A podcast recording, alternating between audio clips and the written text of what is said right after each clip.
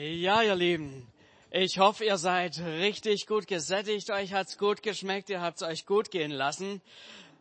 Ja, ich habe hier das Vorrecht, euch eine Predigt zu halten ähm, oder eine Andacht. Ich habe so die letzten Tage so gedacht, irgendwie, es ist doch total entscheidend, wie so die letzten Meter laufen, oder?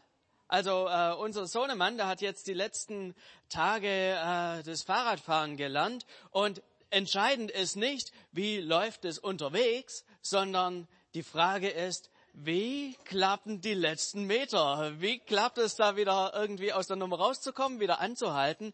Oder auch wenn wir hier so am Buffet sind, entscheidend ist nicht, wie, ja, beim ersten Mal, wenn man da sich was geholt hat, wie viel hat man sich geholt, sondern meistens, wie war das denn beim letzten Gang? Der entscheidet, war es zu viel oder war es noch okay, oder? Ich glaube, unser ganzes Leben ist auch ein bisschen so, die letzten Meter sind so die entscheidenden. In der Schule ist nicht entscheidend, was für ähm, ja, Noten hattest du in der dritten Klasse, sondern entscheidend sind die letzten Meter. Hat's hinten raus mit der Prüfung geklappt oder hat's eben auch nicht geklappt? Auch im Berufsleben entscheidend ist im Normalfall nicht so, was ist dein erster Job, sondern was ist dein letzter. Oder auch so im gesamten Leben ähm, macht doch einen großen Unterschied. Die, ja, also die, der große Unterschied machen die letzten Schritte. Es ist eigentlich vorher egal, ob du 10, 12 oder 14 Monate alt warst, als du so deine ersten Schritte gemacht hast. Das Entscheidende ist, wann und wo machst du deine letzten Schritte. Mit 40 irgendwo in irgendeinem Slum in Mumbai oder mit 100 bei einem schönen Sonnenuntergang am Meer. Das macht auch einen riesengroßen Unterschied. Die letzten Meter sind die entscheidenden. Und wenn Menschen so auch in ihrem Leben so auf ihre letzten Meter zugehen, dann wird's noch mal, da kommen so auch ganz intensive Gespräche bei raus, wenn man weiß, okay, jetzt ist noch mal so ein bisschen eine entscheidende Zeit, jetzt habe ich noch mal die Möglichkeit hier oder da was zu klären, dann waren die Gespräche dicht, tiefgreifender und es waren nochmal intensivere Fragen gestellt. Und es wird vielleicht die ein oder andere wichtige Entscheidung getroffen, Missverständnisse ausgeräumt und so weiter. Jeder weiß, jetzt kommen die entscheidenden Meter, jetzt kommt nochmal so das Entscheidende. Auch als Jesus hier über die Erde ging ähm, und mit seinen Jüngern unterwegs war, ähm, gab es dann eben diese Zeit, wo er ganz genau wusste, jetzt kommen so die letzten Meter, jetzt ähm, sind so die letzten Tage. Und wir sind ja gemeinsam gerade so in der Zeit vor Ostern, wo wir an sein Sterben und Auferstehen denken. Wir sind gerade so in dieser Passionszeit drin. Und ich glaube, das ist eine gute Idee, einfach mal nochmal so zu schauen, was hat denn Jesus so auf den letzten Metern seinen ähm, Leuten mitgegeben, seinen Jüngern? Was war so bei diesem letzten Briefing, was waren da so Inhalte? Und ich glaube, da können wir auch für uns einiges rausnehmen. Ja, Jesus hatte kurz zuvor so angekündigt seinen ähm, Jüngern, dass er eben verraten werden wird, dass er, ja, dass man ihm sein Leben nehmen wird. Und die Stimmung war ziemlich angespannt. Es war so eine beklemmende Stimmung und es war klar, in Kürze wird sich was ganz Großes ändern. Sie wussten nicht, es wird nicht weitergehen, wie irgendwie vielleicht erhofft, erwartet. Wenige Tage davor sind sie ja noch nach Jerusalem so ein, ähm, reinmarschiert und Jesus ist zugejubelt worden und sie haben sich da vielleicht ganz viel erhofft, erwartet, dass es eben ja eine Zeit wird, wo sie ja, wo Jesus den Römern mal ordentlich zeigt, wo es lang geht und äh, sie als Jünger dann vielleicht eine tolle Position bekommen und so weiter. Aber irgendwie, es hat sich ganz anders entwickelt, als die Vorstellungen der Jünger ebenso waren. Auf einmal fängt dieses Weltbild der Jünger an, total zu schwanken. Und in genau dieser Situation, wo alles drunter und drüber ging bei den ähm, Jüngern, spricht Jesus sie an, als er sie so zusammen hat, sie so den letzten Abend zusammen hatten, und er sagt ihnen, lasst euch durch nichts in eurem Glauben erschüttern. Vertraut auf Gott und vertraut auf mich. Gibt es in unserem Leben nicht auch manchmal solche Momente, wo wir irgendwie tief im Innern erschüttert sind, wo ja Dinge, die vorher ganz normal waren, die, wo wir ja gedacht haben, so läuft es weiter, plötzlich auf einmal auf einen Schlag ganz anders sind. Ich glaube, das gibt es doch irgendwie bei uns allen früher oder später mal. Sei es im Privaten, wenn man vielleicht plötzlich eine Diagnose hat, wo man merkt, okay, äh, ich habe gedacht, es geht geradeaus, aber das geht auf keinen Fall geradeaus so weiter. Vielleicht, wenn man irgendwie in seinem Umfeld jemand naheliegendes, irgend nahestehendes verliert. Oder auch, wenn man plötzlich eine Kündigung beim Job kriegt, was auch immer. Es kann, gibt auch im Privaten viele Dinge, wo man plötzlich, ja, sein Leben so erschüttert wird. Auch im Glaubensleben kann das passieren. Einfach, dass Dinge anders kommen, als man das so erwartet hat. Vielleicht auch wird man erschüttert durch die Skandale, die man mitkriegt, die so in der Kirche so am Laufen sind oder man wird von Glaubensgeschwistern auch, ja, ähm, enttäuscht. Oder wenn es einen so nicht direkt betrifft, vielleicht auch im Weiteren, dass man einfach, ja, wenn man so die Nachrichten anhört, es kommt ja wirklich die ganze Zeit immer irgendwie was, was einen ein Stück weit aus der Bahn bringen kann, irgendwie ein neuer ähm, Terroranschlag, die ganze Klimaveränderung, all die Katastrophen, die es so gibt. Und genau in diese Lebenssituation, die wir so haben, wo wir ins Wanken kommen, spricht Jesus rein und sagt, lasst euch durch nichts in eurem Glauben erschüttern. Vertraut auf Gott und vertraut auf mich. Jesus geht hier ganz tief auf die Bedürfnisse seiner Jünger ein. Er sieht, dass sie ihre Ängste haben, ihre Befürchtungen haben. Und Jesus ist hier total empathisch. Er nimmt die Situation der Jünger ernst. Und ich glaube, das ist einfach das Wesen Gottes durch und durch.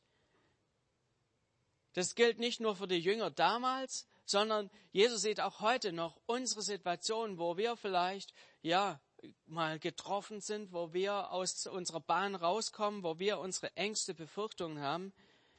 Da ist Gott da und er sieht unsere Situation.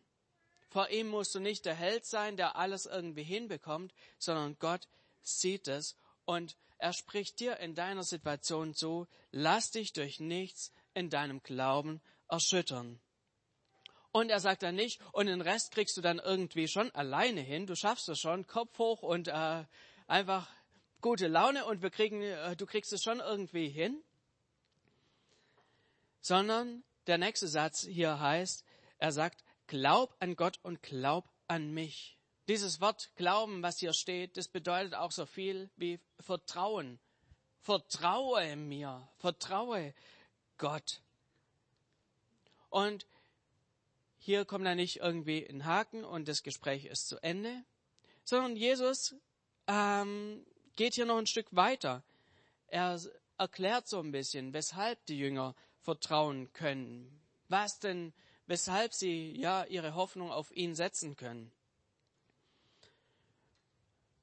Und da heißt es dann weiter, ab Vers 2, in Johannes 14, Vers 2, im Haus meines Vaters gibt es viele Wohnungen.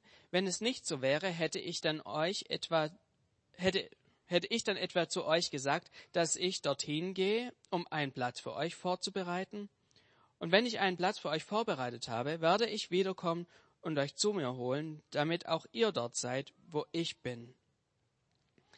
Jesus macht hier seinen Jüngern was ganz Wichtiges deutlich. Er sagt, es gibt was, was ihr momentan überhaupt nicht sehen könnt. Aber das ist eine Perspektive über das Hier und das Jetzt hinaus.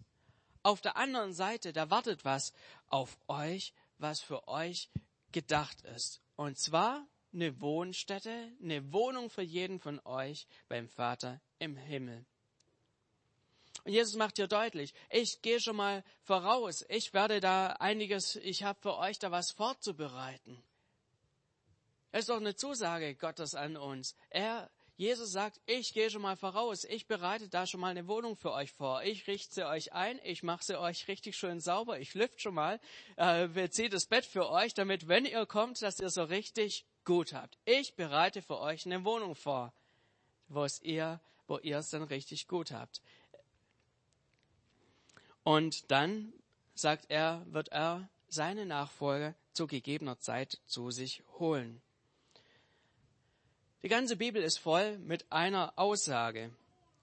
Und zwar, dass, dass Gott diese Wohnung nicht nur für ein paar einzelne Exklusive vorbereitet hat, eben gerade die Jünger, die Glück hatten und im richtigen Moment an der richtigen Stelle waren und sich hier eine Wohnung absahnen konnten, sondern die Bibel ist voll damit, dass er einfach sagt, hey, ich habe einen Platz für jeden von euch grundsätzlich.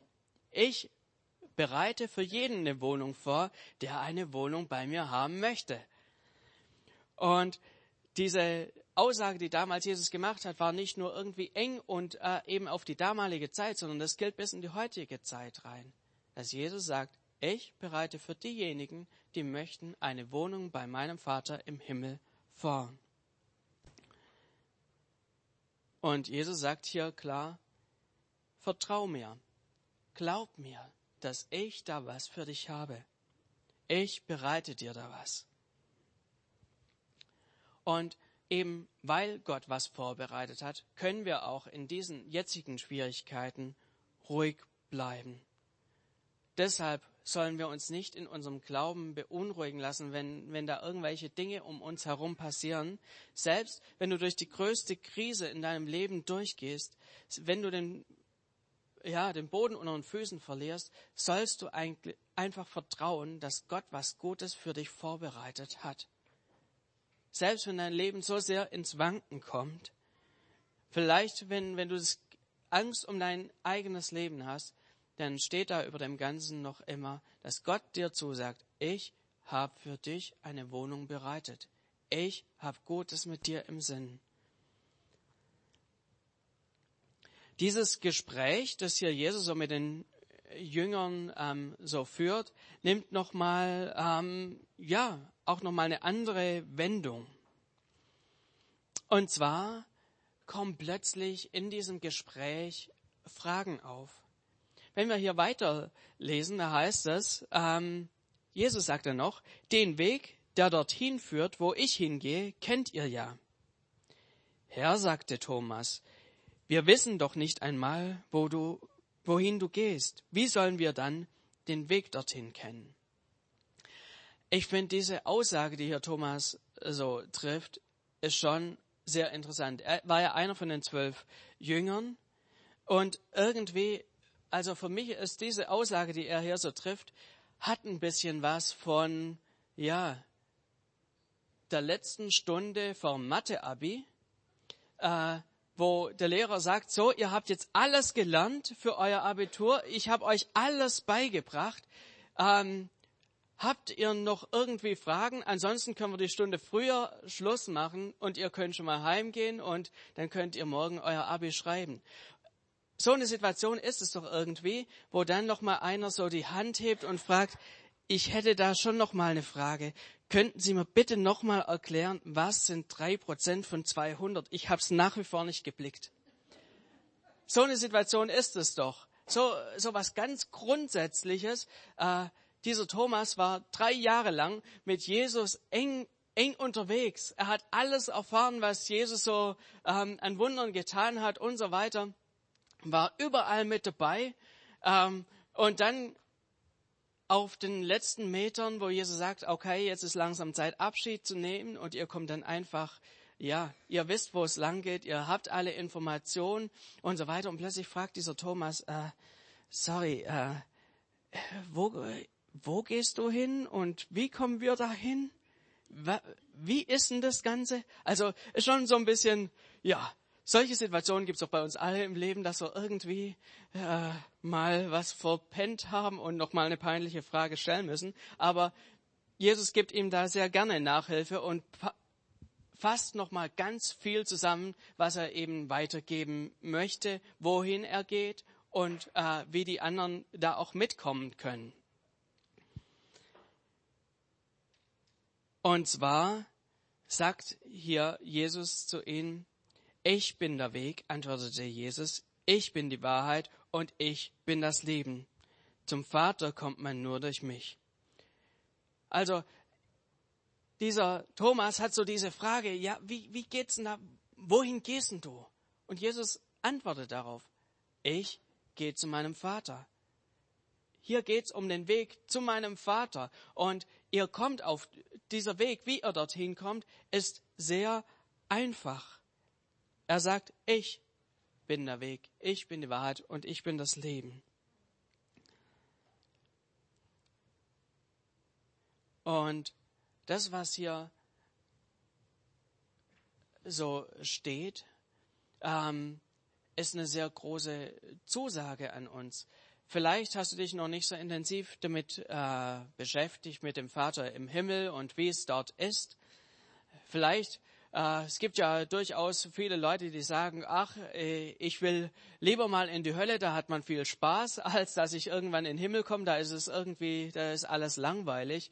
Aber äh, wer die Bibel intensiver liest, merkt, dass es gerade andersrum ist. Da, das, was Gott hier für uns vorbereitet hat, ist einfach was, was ganz tief unser Innerstes, ähm, ja, wo wir ja, uns befriedigt, wo wir all unsere Bedürfnisse haben in unserem Leben, all diese Dinge hat Gott ja in uns reingelegt und er weiß, wie man die auf absolut perfekte Art und Weise, ja, den Dingen entgegenkommen kann. Er weiß, wie wir einen total tiefen Frieden haben können, wie wir richtig tiefe Freude haben können, wie wir Gesundheit haben können, und zwar auf so eine Art und Weise, dass wir das nicht nur irgendwie an einem Abend Spaß haben und am nächsten Morgen die Katerstimmung aufkommt, sondern Gott weiß ganz genau, wie wir funktionieren und er hat das Beste mit unserem Leben vor. Und da in dieses möchte er uns reinführen. Das bedeutet es, zu dem Vater im Himmel zu kommen. Wenn du noch dich noch nicht so mit dem Himmel auseinandergesetzt hast, ich mache dir echt Mut, Lies mal in der Bibel mal alles, äh, was über den Himmel drin steht. Und es ist eine ganze, ganze Menge, was uns da auch versprochen ist. Und es ist alles andere als irgendwie, wie soll ich sagen, bloß, ja, so ein bisschen tristes Dasein, wo man, wo alle immer nur brav sein müssen und, äh, wie, wie soll ich sagen, äh, man sich zu Tode langweilt und was furchtbar ist, sondern es ist wirklich das absolut allerbeste, was wir uns vorstellen können. Lest es ruhig mal nach. Und Jesus sagt hier so, wie der ganze Weg sein wird, wie man zu diesem Vater kommt. Und da dieser ähm, Thomas hört es hier nochmal direkt von Jesus. Er sagt, hey, ich bin der Weg. Ich bin die Wahrheit und ich bin das Leben. Ich bin das, was du suchst. Ich bin dieser Weg, Thomas du kennst mich und bist damit, weil du mit mir unterwegs bist, du bist auf dem Weg. Das ist doch eine ähm, geniale Zusage hier an diesen Thomas. Vielleicht findest du diese Bibelstelle ein bisschen anmaßend, wenn Jesus sagt, ich bin der Weg. Hier heißt ja nicht nur so, ja, es gibt viele Wege und äh, ein Weg davon bin ich, sondern Jesus ist hier schon ein Stück weit, ja, echt herausfordernd und sagt, ich bin der Weg zum Vater. Vielleicht denkst du dann, ja, es gibt doch viele Wege. In anderen Religionen, die haben doch alle irgendwie was. Jeder muss da doch ein Stück weit seinen Weg finden. Es gibt, ja, es gibt doch nicht nur den einen Weg, es gibt viele Wege. Und ich gebe dir da auch recht, es gibt viele Wege. Sehr viele unterschiedliche Wege. Aber es gibt eben nur einen Weg, der zu dem einen Ziel führt. Die anderen Wege führen halt nicht zu dem einen Ziel. Und Jesus sagt hier, ich bin der einzige Weg zu diesem Ziel, zum Vater im Himmel. Ich möchte hier an dieser Stelle mal noch eine kleine Geschichte erzählen, die uns vielleicht da in dem Ganzen auch nochmal so die Augen öffnen kann. Und zwar, es war ein sehr reicher Mann in Amerika, der mittlerweile schon verwitwet war und der einen Sohn hatte. Diesen Sohn hat er richtig geliebt, der war mittlerweile auch erwachsen und ah, die zwei Männer, die hatten eine große gemeinsame Leidenschaft. Und zwar die Kunst war ihre Leidenschaft. Sie waren Kunstsammler und haben alles Mögliche weltweit auch gesammelt, was richtig Wert hatte egal ob's Van Gogh war, Rembrandt, Picasso, Chagall, all die großen, ähm, von den großen Leuten haben sie Gemälde auf Auktion erstanden und haben so, ja, ihre Dinge so zusammengesammelt. Und sie hatten da wirklich viel zusammen. Und eines Tages war es leider so, dass der Sohn zum Kriegsdienst eingezogen wurde. Er musste mit nach Vietnam, um zu kämpfen. Und es gab eine Situation, wo der Sohn dann einen Kameraden retten musste, der verwundet war. Sie haben den versucht, da wieder rauszuholen aus dieser Situation. Und in dieser Situation ist dieser Sohn gefallen. Hat sein Leben verloren. Der andere wurde gerade noch so gerettet, aber der Sohn hat das Leben verloren. Der Vater erhält die Nachricht, ist wirklich innerlich zerstört. Aber eines Tages klingelt es bei ihm an der Haustür. Und ein Mann steht draußen. Und dieser Mann ähm, fängt an, ich habe im Krieg gekämpft. Und ihr Sohn hat mir das Leben gerettet. Wir waren Kameraden, haben uns auch davor gut gekannt. Im Krieg viel miteinander geredet. Er hat viel über sie erzählt. Und ich habe ihnen hier ein Geschenk. Ich bin selber auch Künstler, darum sind wir auch, ähm, bin ich mit ihrem Sohn so gut in den Kontakt gekommen. Und ich als Künstler, ich bin kein großes Talent, aber ich habe es einfach versucht, ein Porträt von ihrem Sohn zu malen. Und das habe ich Ihnen hier mitgebracht, das möchte ich Ihnen hier überreichen. Und dieser Vater ist berührt und sagt, für dieses Bild äh, habe ich einen Ehrenplatz in meinem Haus.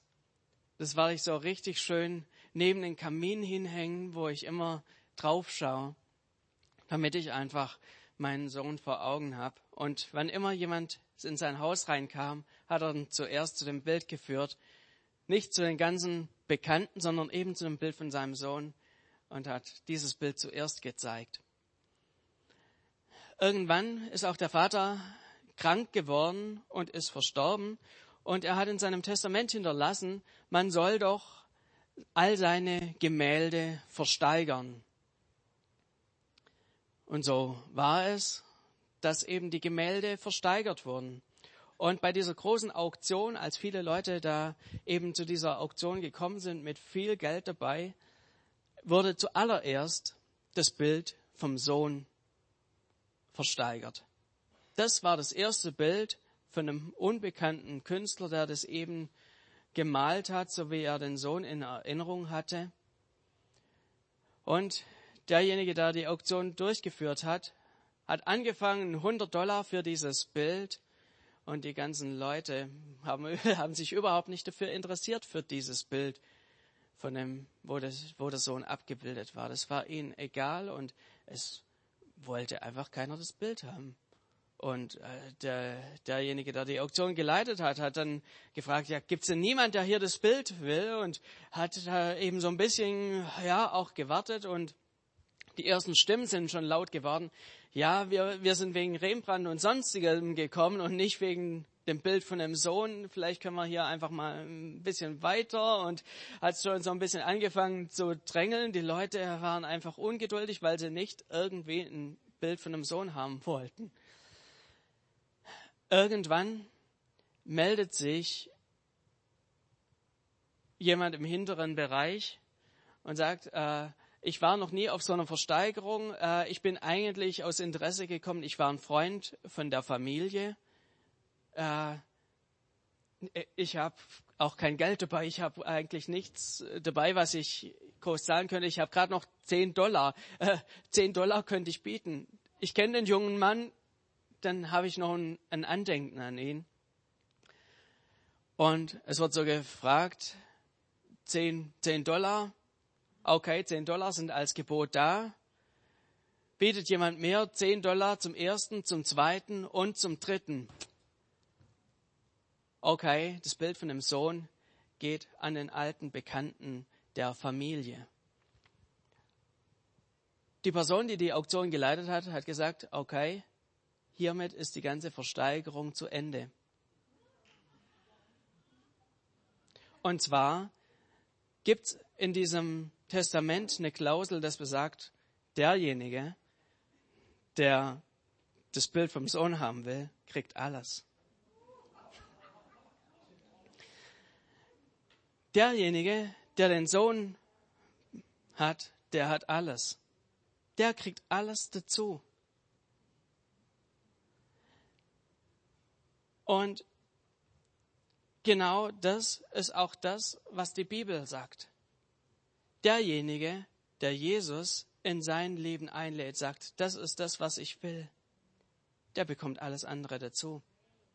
Der bekommt einen Zugang zum Himmel. Der bekommt alles.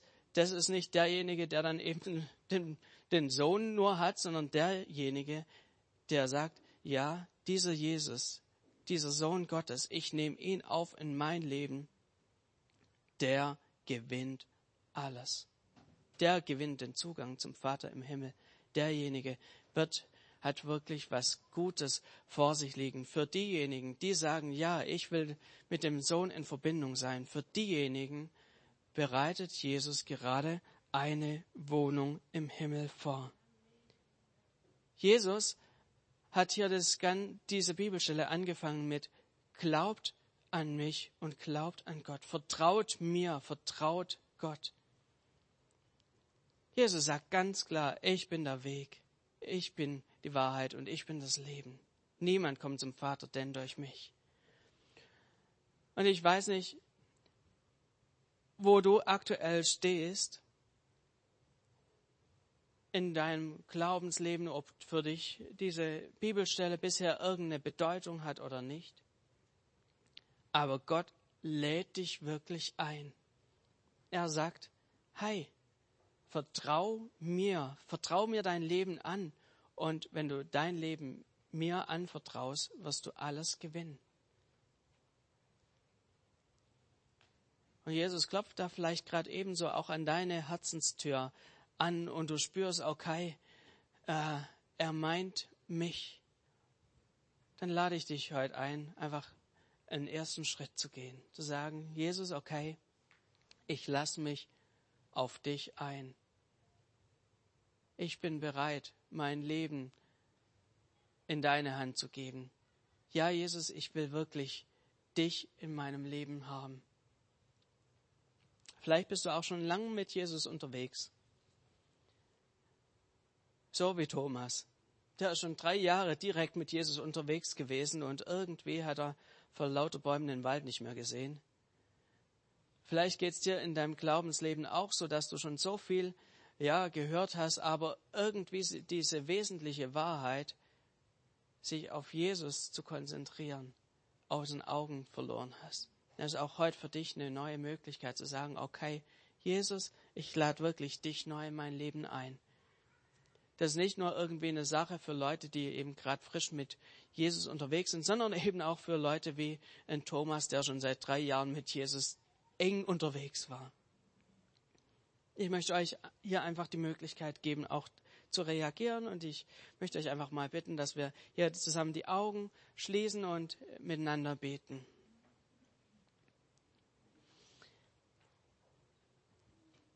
Jesus, du bist wirklich der Sohn Gottes und du möchtest uns einfach einen Weg bereiten zum Vater. Du bist der Weg, du bist die Wahrheit und du bist das Leben. Du möchtest uns in all das reinführen.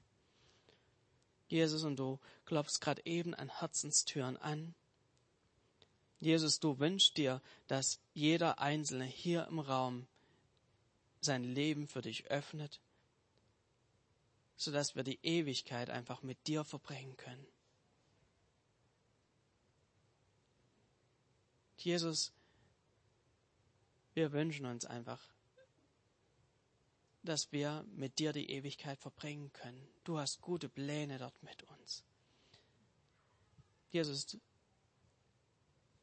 klopfst gerade an Herzenstüren an und ich möchte hier einfach, halte doch einfach mal die Augen geschlossen, fragen, ist hier jemand, der sagt, ja Jesus, ich möchte meine Herzenstür für dich aufmachen, ich möchte dich einladen und somit auch wirklich ähm, einen Zugang zum Vater bekommen. Wenn es hier jemand gibt, dann heb doch einfach mal ganz kurz die Hand und ich möchte hier von vorne aus für dich beten. Ist da jemand da, der sagt, Jesus, ich möchte mit dir leben? Nimm du mein Leben. Super, ja. Vielleicht ist es auch eine Entscheidung, die du schon mal getroffen hast und wo es heute neu dran ist, zu sagen, ja, Jesus, ich lasse mich neu auf dich ein. Du sollst neu der Mittelpunkt in meinem Leben sein. Ja, ich will wirklich auf, auf diesem Weg unterwegs sein. Es ist auch jetzt für dich die Möglichkeit, einfach kurz die Hand zu heben und zu sagen, Jesus, ich bin hier nochmal ganz neu. Ich lege mein Leben neu in deine Hand. Ja. Super. Jesus, du siehst, wo wir Menschen sind. Und ich danke dir dafür, dass hier Menschen ihre, ihr Herz für dich geöffnet haben. Jesus, und wir legen einfach unser Leben in deine Hand. Du hast gute Pläne mit uns und du hast uns zugesagt, dass wir durch dich eines Tages ähm, die Möglichkeit haben, mit dem Vater zu leben. Aber nicht nur das, sondern auch schon jetzt möchtest du mit uns durch unser Leben gehen. So segne ich jede einzelne Person, die hier ist und diesen Schritt neu gegangen ist. Amen. Ja, wenn du gerade diesen Schritt gegangen bist und gesagt hast, okay, ich öffne mein Herz für Jesus, lade ich dich ein, auch nach dem Gottesdienst gleich hier vor auf mich zuzukommen, auch auf andere, ähm, die hier, ja, wie Ute, die, die Gottesdienstleitung hat, dass ihr einfach da auch nochmal feste Sache macht, dass wir Dinge da einfach nochmal, ja, dass du nochmal die Möglichkeit hast, auch Gott explizit zu sagen, dass dein Leben ihm gehört. Und ich darf hier an dieser Stelle weitergeben an Ute.